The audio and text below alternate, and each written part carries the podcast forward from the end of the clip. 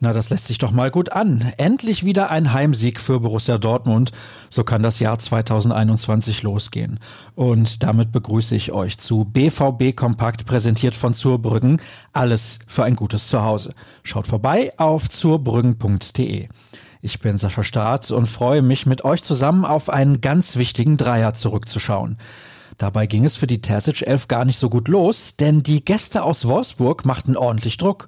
Mats Hummels fälschte einen Schuss mit viel Glück noch ab, der Ball landete am Pfosten. Aber je länger das Spiel dauerte, desto besser wurden die Schwarz-Gelben. Für das erlösende 1 zu 0 musste allerdings eine Standardsituation herhalten. Manuel Akanji traf in der 66. Minute nach einer Ecke von Jaden Sancho und in der Nachspielzeit war es dem Engländer vorbehalten, nicht nur den Endstart zu markieren, sondern auch sein erstes Saisontor zu erzielen. Abwehrspieler Akanji lobte die Geduld seiner Mannschaft.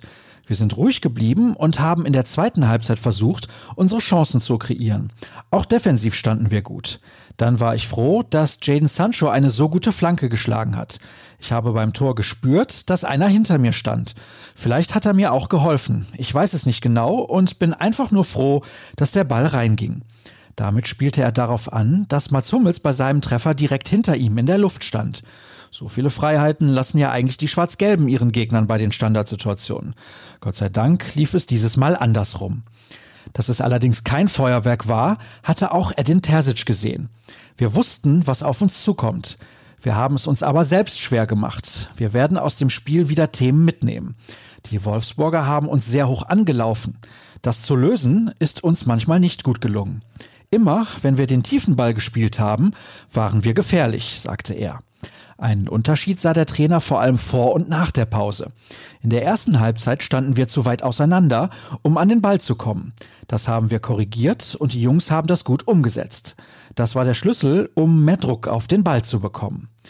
Dadurch reichte es schlussendlich für den Sprung auf den vierten Platz und das war nicht die einzige gute Nachricht des Tages.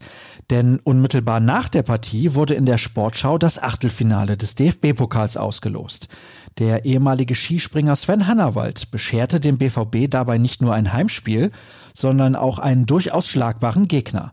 Zweitligist Paderborn wird definitiv nicht als Favorit nach Dortmund reisen. Der exakte Termin steht noch nicht fest, aber die Partie wird am 2. oder 3. Februar ausgetragen. Womit wir zu unserem Ausblick kommen. Auf der Tagesordnung stehen für die Profis Pflege und Spielersatztraining, wie die Medienabteilung des Vereins wissen ließ. Derweil konzentrieren wir uns auf die Nachberichterstattung. Neben dem interaktiven Spielerzeugnis bieten wir euch weitere Stimmen der Beteiligten und den Kommentar des Kollegen Dirk Krampe. Ihm gefiel besonders die kämpferische Einstellung der Truppe. Mehr lest ihr in seinem Text. Und damit entlasse ich euch in den Tag. Aber keine Sorge, den Hinweis auf ruhrnachrichten.de vergesse ich natürlich nicht. Dort findet ihr nämlich alle unsere Berichte rund um das Spiel von gestern und noch viel mehr als nur das.